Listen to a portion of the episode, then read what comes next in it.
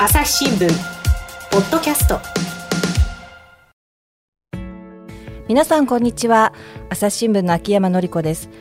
えー、私の専門は政治と NPO なんですね。NPO は社会課題の解決をしたり新しい価値を社会で作り出したりする役割なんですが、まあ、あの多くの場合その政治にとっても関係あることが多くてやっぱり政治の目的っていうのも社会課題の解決なんだけれどもそういう意味で今すごくその社会課題の解決と政治を結びつけようとしている人を今日はゲストにお迎えしています。はい自己紹介お願いします。はい NPO 法人あなたの居場所理事長の大空幸喜です。よろしくお願いします、はい、よろしくお願いします大空さん下のお名前が幸いに星って書いて幸喜さんですよね。そうです。なんか芸名みたいなんだけど本名ですか？はいすごいよく言われるんですけど本名です。大きい空に幸せの星と書いて、大空幸喜です。はい。あのでも最初はこのお名前じゃなかったんですよね？そうですね。生まれた時は違う名前で、うん、何回か変わって大空にたどり着いてます、はい、あのそういったその名前の変遷なんかもその大空さんの活動に関係することなので、まあ後でゆっくりあの伺えればと思うんですけど、えー、大空さん何をしているのか自分のご自分の活動の紹介をじゃあもうちょっと詳しくお願いしますはいあの私たちあなたの居場所という NPO は、まあ、24時間365日年齢とか性別関係なく、まあ、全ての方が、まあ、チャットで相談できるっていうそういう相談窓口をやっている NPO になります。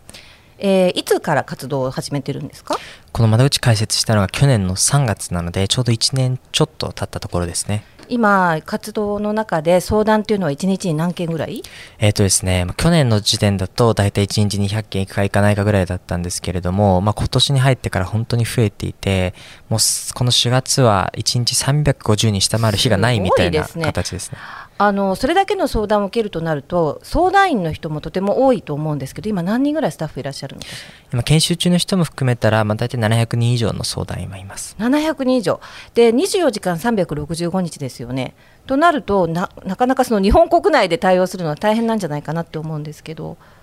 そうですね。あの、我々、実は13カ国に相談員がいてですね、最も相談の増える時間帯は、海外に住んでいる日本人の相談員の方が、まあ、時差を使って、まあ、相談に入っているそういう窓口になります。ということは夜中とか深夜にやっぱりあの相談が多いんですか？そうですね。一番相談が増えるのが日本時間のこの夜の10時からでこれはまあ実施される方とのまあ時間帯とも重なったりするので、まあ、その時間帯いかにこう切れ目ない支援を実現するのかっていうのはずっと課題ですね。うん。あの相談を寄せてくる人の、ね、年代はどのぐらいなんですか？もう我々相談すべての年代から受け付けてますけれどもチャットなのでやっぱり10代20代で大体8割以上ですね。あの今この収録をしているのは4月なんですけどちょうど新学期も始まってあの、まあ、なかなかねコロナだから大変かもしれないけども新しいこう始まりみたいな感じだと思うんですけどこのぐらいの季節っていうとどんな相談が寄せられるんですか？やっぱり新学期とか、まあ、新生活が始まる頃なのでもうちょっとこう学校に行ってちょっと会社に入ってみてあでもやっぱり合わないな行くのがしんどくなったなってそういうこう新しいまあ新1年生だったり新入社員の皆さんからの相談が増える時期ですね。なるほどあの相談の中には結構深刻なケースなんかもあったりするんでしょうか？そうですね。やっぱりこう自ら命を絶ちたいというような相談であったりとか、まあ、DV 虐待を受けてますと、まあ、そういうような緊急性の高い相談もありますね。そういうとってもね深刻な相談の時はどうどうするんですか？基本的に相談窓口っていう、まあ、傾聴を傾けてその人の話を聞くっていうことがベースなんですけれども、まあ、そういう緊急性の高い相談に関しては、まあ、児童相談所とか警察とかと連携して、まあ、対応に当たるということになります。そうするとじゃあ相談を受けながらそういうその警察なり児童相談所なりにこうつなぐなんていうことも今まで結構あったりするんですか？そうですね、まあ、かなりあのありますね、まあ、大体全体の1%以下なんですけれども、まあ、それでもあのたくさんこれまでもありましたね。うん。あの大空さん、今、NPO の理事長だけど、本業は学生さん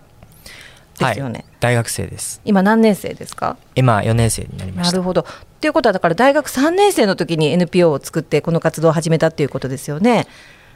そうです、そもそもなんでこれを始めようと思ったんですか？我々はこう望まない孤独をなくすために、まあ、信頼できる人に確実にアクセスできる仕組みを作るっていうことをまあ目的にやってるんですね。でその僕は僕自身の原体験から、まあ、頼れる人がいなくて苦しんだということがあってだけれども奇跡的に頼れる人と出会えたので、まあ、助かったわけですけどまさに問題を抱えた方がそういう奇跡や運や偶然でしか頼れる人と出会えなくて出会わな得なければ助からないと、まあ、そういうようなこう今の社会の問題っていうのを変えていきたいなというような思いで、始めましたね。なるほどあの今のねそのさっきの名前の話もあったんですが、えー、頼れる人がいなくて苦しんだっていうことでしたけど実際その大空さんも昔はいろいろ苦しんだ経験があったんですか？やっぱりあの、まあ、僕自身もこう、まあ、両親が離婚してそして、まあ、僕は愛媛出身ですけれども、まあ、愛媛で、まあ、父親と暮らしてたんですがなかなかうまくいかなくて、まあ、学校行けなくなったりこう入院しちゃったりとか、まあ、そういうことがあってで東京に来たんですけれどもそれでもこうずっと、まあ、一人で暮らしていてもうまた高校に入ってから、まあ、学校行けない時期があったりとかで、まあ、すごく自分自身が苦しんだっていうような経験はありましたね。やっぱりその時からその望まない孤独とか一人ぼっち自分のことは誰も気にしてくれないなんていう思いはやっぱりこう他の人に自分が苦しんだだけの他の人にさせちゃいけないっていうような思いはあったんでしょうか、まあ、あのやっぱりこう本当に苦しんでた時に、まあ、僕3年間担任の先生同じですけれどもその担任の先生に、まあ、救われて高校の担任の先生？ですね、うん、でそこからまあ、何かこう自分と同じような境遇にいる人たちだったりとか、まあ、奇跡的にこうやって先生と出会ったけど、まあ、そうじゃない人たちがたくさんいるその人たちのために何かしなきゃっていうなんかそういう思いはずっと持ってましたね。あの先生と出会えたことが奇跡だったっていうお話だったけれども先生はやっぱりその大空さんにねその向き合って話を聞いてくれたりとかやっぱそういうことをしてくれたんですか？あの、まあ、常にこう話を聞いてくれてましたし、なんかこうその人がいる、その先生がいるっていう安心感が、やっぱり僕にとってこう何か立ち直るきっかけになったなとは思いますね。なんかあの大空さんは東京に来て中学校それから高校の途中までなんかあの今はコロナだからみんなマスクしてるけどその時なんかずっとマスクを手放せなかったっていうかマスクをしてたっていうふうに聞きました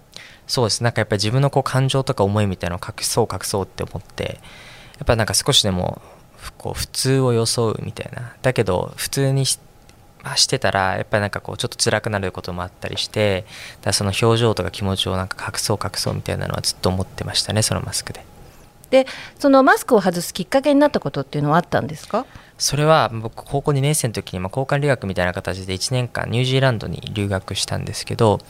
まあ、海外でマスクつけるわけにもいかなかったので、まあ、強制的にマスク外されてみたいなそこがやっぱり大きなきっかけにもなりましたね。やっぱりニュージーランドでこう全然今までと環境が変わったりとか、まあ、大自然に触れたりとかそういったこともこの自分のこの気持ちとか気分を変えるのにやっぱりすごく大きな体験だったんですか？やっぱり一番大きいのはそのホストファミリーとか家族かなと、うん、まあ、その僕の高校の先生が、まあ、お前は家族の愛とかを知らないから普通の家族のとこに行けって言われて本当お父さんがいてお母さんがいて、まあ、子供がいるっていう、まあ、ごく一般的な、まあ、家族ホストファミリーのところで1年間生活をしてあこれがなんか家族なんだなみたいな。なんかそれを知れたっていうのはすごく大きなきっかけにはなりましたね。でやっぱりそういうその自分の帰る場所っていうのかな。それとかその自分のことを必ず見ててくれる人がいるみたいなことがやっぱりそういう存在が必要だっていうことが今の活動につながってたりするんでしょうか？うん、まあこう家族じゃなくてももちろんいいので誰でもいいから、うん、とにかくこの日常生活の中で本当に一人で苦しんでもうどうしようもないっていうような方が誰か頼れる人だったりとか場所みたいなところにつながれるなんかそういう仕組みは絶対に必要だなと思ってますね。なるほどね。あの大学にねその進学した後も、まあ、あの今生活費もそれから学費も自分で稼いでるんですよね。なんか最初は休学してアルバイトをしてたって。はい。休学、まあ、大学入ってすぐ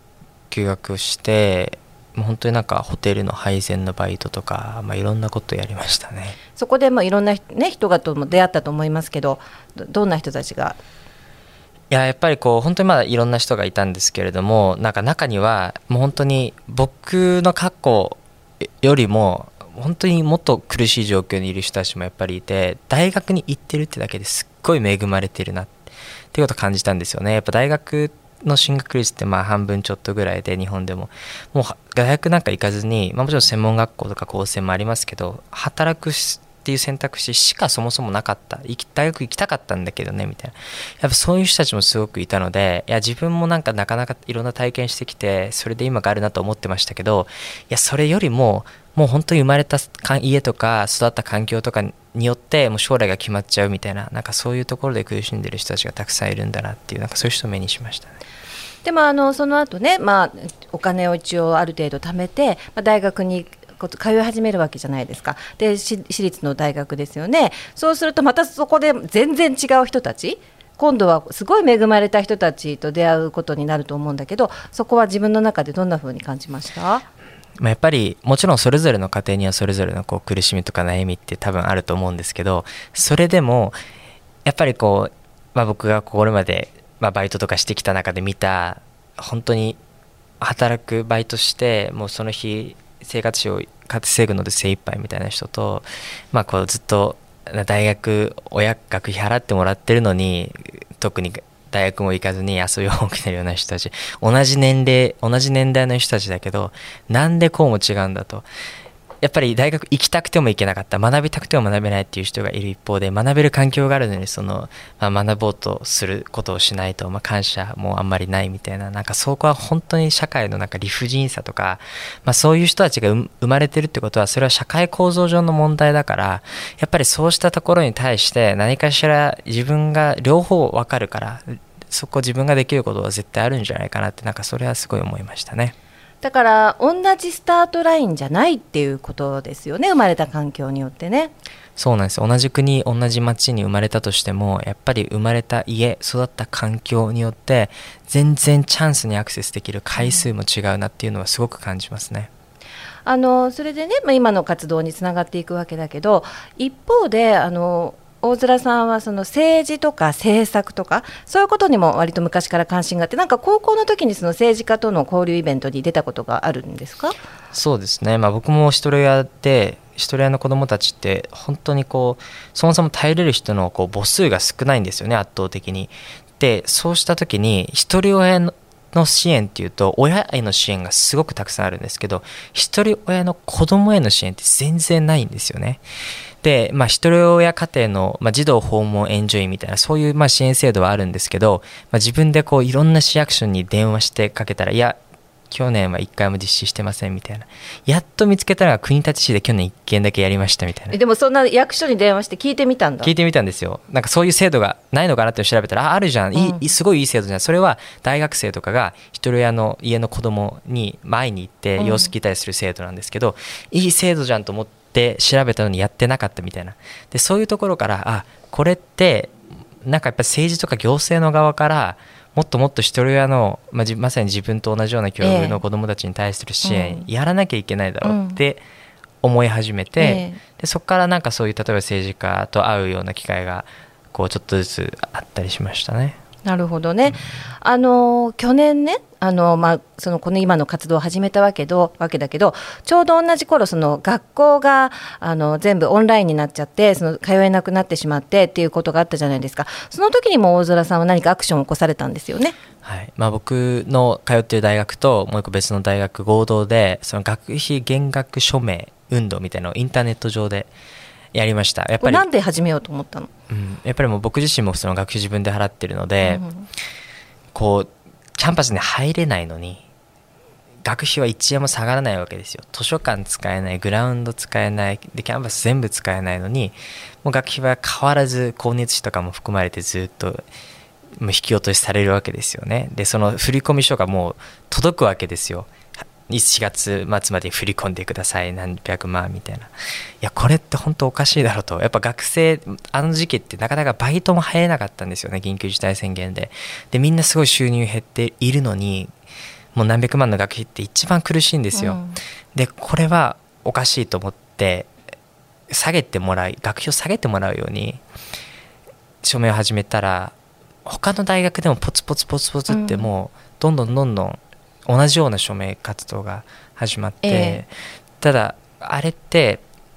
学校に言ってもあんまりこう意味がなくて、大学もこうし私学だったらし私立だったら私学助成金とか、国公立でも交付金とかによって成り立ってるので、国がやっぱり学費を学校が下げる分、うん。補填しないといけないので、学校だけに言ってもダメだと思って、え行政政治に言わないと、うんうん。ってなったらもう何かその署名運動を一つにまとめて、うんうん。一点突破で行政に行かないといけないので、まあ、それちょっとじゃあやるっていうことで僕がそれぞれの大学の署名のやってる人たちを取りまとめて、で国に対して要望しに行ったりとかもしましたね。どの。ぐらい署名って集まったんですか？えっと、僕らの大学だけで2週間で5,000ちょっと集まってで全体合わせるともう多分何万何十万って言ってたと思いますね。でもねそこでその国に要望って言った時に国って何っていう話があるでしょ？でその時にその誰に向けて要望しに行ったんですか、僕はとにかく政治家ですね。うん。政治家に行きました。でそれはその時にそのあの高校の時にイベントにこう出てたりした時のネットワークが生きたっていうことなのかな？そうなんですよ。まあ道でばったり、うん。あのある議員と会いまして偶然？偶然。神様の引き合わせですね。いや本当にそうですね。偶然ばったり会っておお久しぶりみたいな感じに、うん。まあ、そのイベントで会った人なんで,、で今何やってんのみたいな話になって今ちょうどその学費の見学でやってるんですって。いやこれは急いでやった方がいいよと、うん。で誰か本当に中心になってやってくれる人が必要だからってことでまた別の議員紹介してくれて、でその議員がまたその別の議員を紹介して、それでこうリレー方式みたいな形でどんどんどんどんこうどん、まあ、いわゆる偉い人とつながっていくみたいな、最終的にどこに行き着いたんですか、最終的には総理に行き着きましたね。総理総理に会ったの？僕は会ってないんですけど、うん。僕らのその要望書を持って、うん。まあ、そのある議員がうん。官邸に行ってくれて、うん。もうそれは僕が最初にあの道でばったり会った議員の日と会った日から、まあ、ちょうどもう4日とか5日後なんですけど、すごいスピード感ですね。すごいスピード感でだから、うん。若者がなんか何ができるんだろうみたいうんなことよく言われると思うんですけど、間違いなくうんあれって本当に学生から始まった社会変革の大きな成功体験なんですよね。うんこうやって自分たちで声を上げてそれが結果として届いたんですよ、うん。でどうなったかっていうと、うん。学費は残念ながら下がらなかったんです、うん。1円たりとも、だけれども学生に対して緊急支援が決まったんですよ、うん。全ての国民に対して10万円給付ありましたけど、あれとは別に困窮している学生に対しては、まあ、住民税非課税は20万、うん。でその他の学生10万のうん。緊急支援っていうのがあったので、結局それも僕らの提言書とか書面に盛り込んでたことなのであそうなんですね。そうなんですよ。それは実現しましたね朝日新聞。ポッドキャスト。朝日新聞ポッドキャスト。ニュースの現場から。世界有数の海外取材網。国内外各地に根を張る記者たちが毎日あなたを現場に連れ出します。音声で予期せぬ話題との出会いを。朝日新聞ポッドキャスト。ニュースの現場から。あの私なんかもすごく思うんですけどみんなその若いとなんか話聞いてくれないんじゃないかっていう子が多いんだけどそれ逆ですよね。いや完全に逆ですね、うん。本当むしろ永田町霞が関でうん。若者ってもう希少なんですよ、そうですよね。ものすごい希少なので、うんうん絶対に話聞いてくれるとそう思います。そうそれは本当にそう思う。あの若いっていうことがある種の武器で、あのー他の年代の人が行く行くよりも若い人が行った方が絶対に相手は聞いてくれますよね。いや絶対そう思いますね、うん。だからもう本当にまあ若者って多分僕らの世代って社会問題に関心はすごいあるんですよ、うん。起業する時も絶対に社会この社会問題解決して起業したいっていう人たちばっかりだから、うん。もしかして上の世代よりも関心がある。それはなんでかな？まあ、それはやっぱりもう僕らこう生まれた時からもう本当にこういろんな社会問題がすごい身近にあったわけですよね。で例えばまあ政治的なこう関心っていうのは思春期に芽生えるみたいなことを言われますけど、うん。僕らの思春期ってこう民主党政権ちょっと重なったりするんですよね。でまさに民主党政権やさねかあれじゃ何だったのって、うん。で自民党政権に変わって、うん。まあ、確かにこう上の世代の就職が良くなったけど、うん。いやでも周り見てみたらどんどん社会問題出てきてるよねうん。みたいな,、うんなんかそういうこれ生まれ育ったちょうど環境が、まあ、かなりこう激変してるうん。時代に重なったので、うん。もう必然的に社会課題には関心を持つみたいな、なんかそういう感じなのかなと思います。それは私もすごいそう思いますよね。あの私はまああの大空さんのあの親の世代よりさらに上みたいな感じだけどあのバブルの時に青春時代だったんだけどやっぱり周り見てるとやっぱそういう世の中がこうなんかすごく浮かれてる時だったから社会課題に関心持ってる人今でこそすごいねこの年代になってきたら増えてきたけれども若い時は本当に少なかったですもんねだからやっぱりあのそうやって世の中が厳しい時とかすごく大きな変化がある時に育ってる人たちっていうのは社会課題にすごい関心があるっていうのはすごくうん納得しますよね。でじゃあねそういういろんな今までの経験があって今やっぱり現場でこう相談に乗ってるわけじゃないですかでいろんな相談件数も積み上がってきてでそれをもとに政策提言みたいなのもしてるんですよね。そうですあの、まあ、僕らこう1年間で4万2000件ぐらいの相談が寄せられたんですけど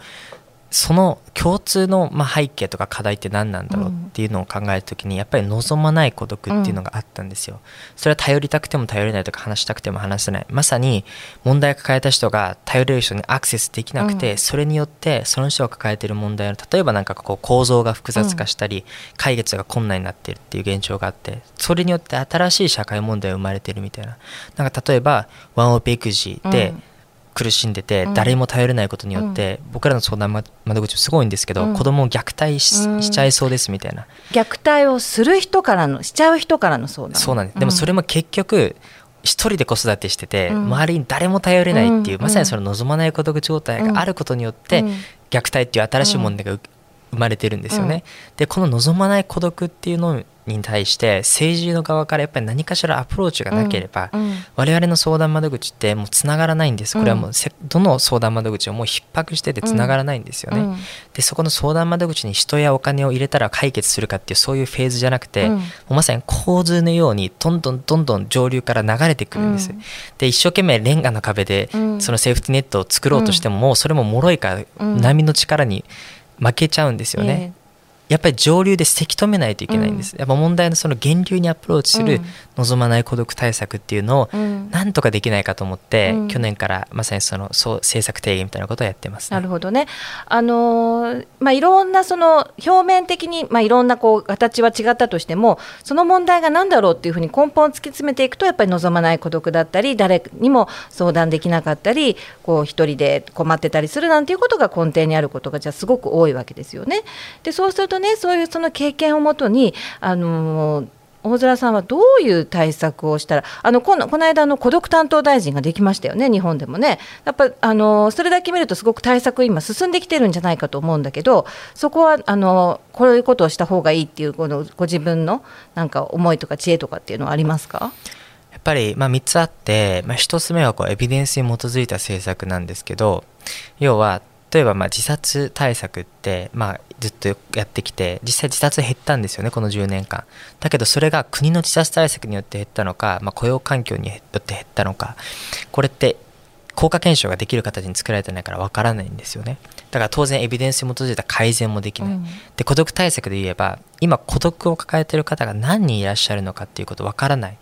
やっぱり特定のこう孤独を感じてる特に感じてるグループだったりとか、まあ、トリガー引き金ですね。孤独を引き起こして例えば離婚死別とかそうした要因も洗い出さないといけない。でそれを分からずになんとなく感覚で施策を決めて進めちゃうと絶対そういうものって失敗しちゃうんですよ。なのでまさにまずしっかり調査をしてそして孤独って何だろう？孤立って何なのか？なんかその辺の定義をまず定めていくっていうところからやらなければいけないのが一つででもう一個はとにかく国民へのメッセージを出しましょうと。望まない孤独が問題なんですよね。一人で自分と向き合う時間とかまあ、何かこう自分で考える時間を奪うとかっていう話ではなくて、うん。頼りたくても頼れないという望まない孤独がこの孤独孤立対策の必ず対象である。んだけれどもそれがなかなか今伝わってないのでメッセージを出すということ。もう一個はあらゆる政策まず整理をしましょうと、うん。要は社会的孤立みたいに客観的に把握可能なものに対してはある程度国も政策って打たれてるんですよね、うん。でもそれが必ずしもまとまってない。うん。例えば電話相談にしてももう電話相談って調べるだけでも何十個も出てくるんですよね、うん。うん。国がやってるのもあれば民間がやってるのもあれば、うん。都道府県がやってるのもあれば市区町村でうん。今度教育委員会とか、もう何十個もある、うん。これを例えば、まあ、児童相談所の189みたいにうん。783とかで3桁に統合してみるとか、うん。悩み？悩みで。うんうんであとは、まあ、そうした既存の政策の整理と同時に、うん。やっぱこれってこまさに望まない孤独対策っていうのは問題の源流にアプローチする政策なので、長期的に考えないといけないわけですよ、今スティグマ汚名とかって言いますけど、まさに孤独を感じることが恥だと、うん。相談することって負けだっていう風な汚名がつきまとっているので、うんうんそれをじゃあ解消していくために例えばキャンペーンをやるのもそうだし、教育のプログラムに SOS の出し方を入れるとか、うん。うん。新しい政策を生んでいかないといけない。人を頼ることはあの恥ずかしいことじゃない大事なことだみたいな感じかな？でそれを中長期的にやっぱりやっていかなければいけないので、うん。そういう新しい政策とか知を生み出すっていうこともやっていくって、まあ、その3つを軸として孤独対策って進めていかないといけないなっていうのは僕ずっと言ってますね。でもまあそのねあのエビデンスベーストっていうふうにあの今大空さんがおっしゃいましたけどそういう意味で言えば、まあ、大空さんのとこなんかは最初からデータを全部こうチャットだっていうこともあって積み上げてるわけでしょ？そういうのが政策に生かされたりできますよね。そうです。もうまさにチャット相談って文字のデータが残るわけですよね。でそれって本当貴重で例えばそれを分析してみると神奈川県だといじめの相談が水曜日の夜の11時に一番多くなるみたいなことがわかるんですよ。なのでじゃあ神奈川県の学校で水曜日の帰りのホームルームでいじめ相談窓口のなんかうん。表示をしましょうとか、そういうふうにデータから新しい政策とかがアイデアがどんどんどんどん出てくるんですよね。で僕らはやっぱりただ相談を受けるだけじゃなくてそういう、まあ、今1日大体60万文字でこれ文庫本にすると6冊分ぐらいなんですけどそういうデータがやり取りされているのでこれをちゃんと解析してでオープンデータとして社会に提供していきましょうということもやってますね、うん、なるほどなるほど。そこら辺はやっぱりすごくデータの宝の山みたいな感じがあるわけですよね。あとやっぱりその孤独って一人で悩んじゃいけないとかあの誰かに相談しようよみたいなことは政治のメッセージとしてまさにこうそこら辺なんかすごくこう政治のリーダーシップの役割かなっていう感じがするけども。いやまさにこう孤独っていうのは客観的にはなかなか把握するのが難しくて主観的な問題なんですよね。なのでこれまで政策なかなか取り組んでこられなかった部分。だけれども確実に社会的孤立状態にあるとかっていうことではなくて同僚や家族や友人がいたとしても相談できずに一人で苦しんでいる方がたくさんいるのでまさに個人の主観的な感情にフォーカスを当てて対策を打っていくっていうことはもう社会全体に広げていかないといけないことででそれはじゃあどこができるかって言ったらもう政治しかできないんですよね。政治がしっかり力強いメッセージを持っていやこれは望まない孤独対策であって女性や子供や高齢者だけではなくて男性も含めて全ての望まない孤独を抱えている人を私たちはこう向いてますと。あなたのために向いてますと。そしてこれまでの制度や政策では救えなかったかもしれないけれども新しい政策を生み出していくんですっていうことをもっともっと言わないといけないんですよ。でそれがなかなか今メッセージ性として足りてない部分なのでここは今すぐやんなきゃいけないなっていうのは思いますね。今でも大空さんはあれですよね。あの与野党の政治家さんとそういう話をしたりすること多いわけでしょ。そうするとどうですか？政治家さんたちの反応っていうのは。そうですね。昨日もなんか僕自民党で講演があったんですけどやっぱりその場にいる議員の皆さんとかはいや確かに孤独対策、まあ、必要なのは分かってると。だけれどもこれまでその政治が不得意としてきた分野だから、うん。この辺りは NPO の話をしっかり聞いて進めなきゃいけないなっていうふうにおっしゃってていやまさにまあその通りで、まあ、こうした問題ってもうこれまでの政治や行政からは新しくなんかアイデアって生まれてこないんですよね。でやっぱりこうこれまで例えばずっと電話相談を中心でやってきてでそれが結局子どもの自殺だけがなんでこの10年間減らなかったっていうとその電話相談ばっかりやってくることによって、今友達とも電話しない子どもたちが相談できなかったんですよね。若い人たちはねでやっぱりそういうのって民間 NPO の現場からアイデアが出てくるものなのでやっぱそれを取り入れるってことが必要、でまあそれは少しずつ少しずつですけど、まあ、広がってきてるのかなという感じはしますね。うん。やっぱりその NPO の役割の一つっていうのはその社会課題を新たに見つけること。でそれをその世の中から発掘してそれを見せること。だと思うからそこら辺をこうあの大空さんたちでやってそこから先の解決をその政治と一緒にあのやっていくっていうのがみたいなことができるといいですよね。そうですね。本当に NPO って強みとして現場をまさに持っているのでやっぱその現場の声っていうのは、まあ、多くは本当に制度とか行政に頼る余裕すらない、まあ、あんまりこう声なき声っていう言い方あんまり僕はしたくないんですけどそれでも声を上げる余裕すらない方々からの声がどんどん集まるのがまさに NPO の現場であって。で NPO っていうのは、まあ、そうした現場の声に向き合うと同時にその声を拾い集めて社会に対してこういう問題がありますともっと目を向けてくださいっていうのはもう間違いなくやるべきことかなと思いますね。うん、あとはねあのさっき話の中でそのニュージーランドに行ってすごい環境が変わって、まあ、もちろその家族的な人たちも増えたってことだけど、まあ、すごくこう自然も多くてみたいなところですごく自分自身リフレッシュされたみたいなところもあると思うんですけどなんか今環境省ともなんか一緒になんか政策をやろうっていうふうに検討されてるっていうふうに聞きました。そうですね、まあ、社会的処方っていうんですけど、まあ、要は、まあ、本当はこれイギリスでやってることなんですが医療機関イギリスに行ったら、まあ、薬を処方するとかっていう選択肢以外に人とのつながりを処方するっていう考え方があるんですよ。で、まあ、これをなんか日本でもできないかなっていうふうに思っていて例えばまあ環境省って国立公園を所管しているんですけど、まあ、国立公園とかって、まあ、まさにこう例えばちょっと人間関係モヤモヤするなとかちょっとこう不安に感じるなとか、まあ、そこまで重症じゃないんだけれどもそれでもそのまま放っておいたら大変なことになっちゃうような人たちがちょっと自然に触れたりとか、まあ、何かプログラムを受けてもらうってことによって、まあ、少しずつ薬に頼らなくても回復できる可能性のあるとそういうこう場所かなと思うので、まあ、その辺りをどうやって活用していくのかみたいなことは、まあ、一生懸命今考えてますね。なるほどね。あの今ねそのイギリスのその話が出ましたけど、まあ、まともとそのイギリスは世界で初めて孤独担当大臣を置いたりして大空さんはかなりそのイギリスのねその政策のあり方なんていうのも、まあ、研究したりされたのですか？はいまあ、去年その、まあ、望まない孤独対策が日本でもできないかっていうふうに考えていた時に、まあ、すでにイギリスで国を挙げて孤独対策って行われてたので、まあ、イギリスの政府の孤独対策の、まあ、責任者の人とか、えっと、あと民間赤十字とかの民間で孤独対策取り組んでる人たちから、まあ、Zoom でオンラインでこうつないで話を聞いてで日本で孤独対策どうやってやったらいいのか。でイギリスもイギリスでやっぱ課題があるわけですよ。若者や子供にアプローチできてないとかでそうした課題を踏まえてじゃあ日本で、まあ、どういうふうなことができるのかみたいなのはすごく今考えてましたね。なるほどねあの今すごい簡単にあのイギリスの政策担当者と話ズームで話したって言ってたけどそのこと自体すごいと思いますけどそんなことがどうして可能に？やっぱり我々の相談員のネットワークっても世界中にあるわけでもちろんロンドンに住んでる人もいれば、まあ、イギリス全土に住んでる人たちが結構いるんですよね。でまあイギリスって結構進んでいてあのそれぞれの議員のメールアドレスみたいなのが公開されてるんですよ。一応日本も公開されてるんだけどね。あ誰も多分知らないですよね、うん、その辺。でイギリス結構市民の人たちがごくごく当たり前に意見伝えたりとかすると。でまあうちのその相談員で、まあ、事務局にもいてくださってる人がまあイギリスに住んでる方。イギリスに住んでいる方で、うん、でまあそういうメールアドレスを知ってたとかっていうことがあるみたいで連絡してくれて。でそしたらじゃあ OK みたいな感じでミーティングをそうなんですそうなんです。すごいですよね。というわけで、まあ、ちょっとお話も尽きないんですけれども、えー、今日は大空さん本当にあの素敵なお話をありがとうございます。ありがとうございます。朝日新聞ポッドキャスト。はい、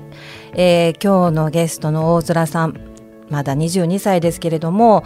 あのさっき大空さんご自身もおっしゃってたけどねやっぱりその若いからこそできることっていうのがすごくあると思うんですよね。あのっていうのを若くなくなった時に気がつくんです多くの場合だから若い人はぜひ自分たちの可能性にあの気がついていろんなことやってほしいと思うしあと私が今あのすごく関心のあるテーマとしてあのテクノロジーと民主主義っていうのがあるんですね。やたらとこれねなかなかダークサイドもあって例えば世論操作に使われたりとかあるいはその、えー、陰謀論の拡散があったりとかてあるんだけどまさにねその大空さんたちがやってるそのデータを取って、えー、それをエビデンスで見せてっていうのはこの民主主義とテクノロジーのこの,、まあ、そのすごいいい使い方だと思うんですね、まあ、こういったところもすごく着目しているところですけれども、えー、最後にね大空さんから、えー、ちょっと皆さんにお知らせがあります。はい、まあ、あの私たちの相談窓口は24時間365日年齢性別関係なく本当に誰でもお話しできる場所なのでまあ、何かこう問題抱えたりとかもしモヤモヤするっていうだけでもいいのでとにかくチャット相談窓口利用していただきたいなと思います、えー、もしね大空さんのところに相談したいなと思ったらどうすればいいんでしょう？はい。もうひらがなであなたの居場所っていう風に検索をしていただいたら一番上にホームページ出てきますのでそのホームページからチャットで相談するっていうボタンを押せば相談できます。はい。ありがとうございます、えー、朝日新聞ポッドキャスト秋山紀子がお送りしました皆さんまた聞いてくださいね。この番組へのご意見ご感想をメールで募集しています。ポッドキャストアット朝日ドットコム。podcast d c a s t アットマーク朝日 .com までメールでお寄せください。ツイッターでも番組情報を随時紹介しています。アットマーク朝日ポッドキャスト。朝日新聞ポッドキャストで検索してみてください。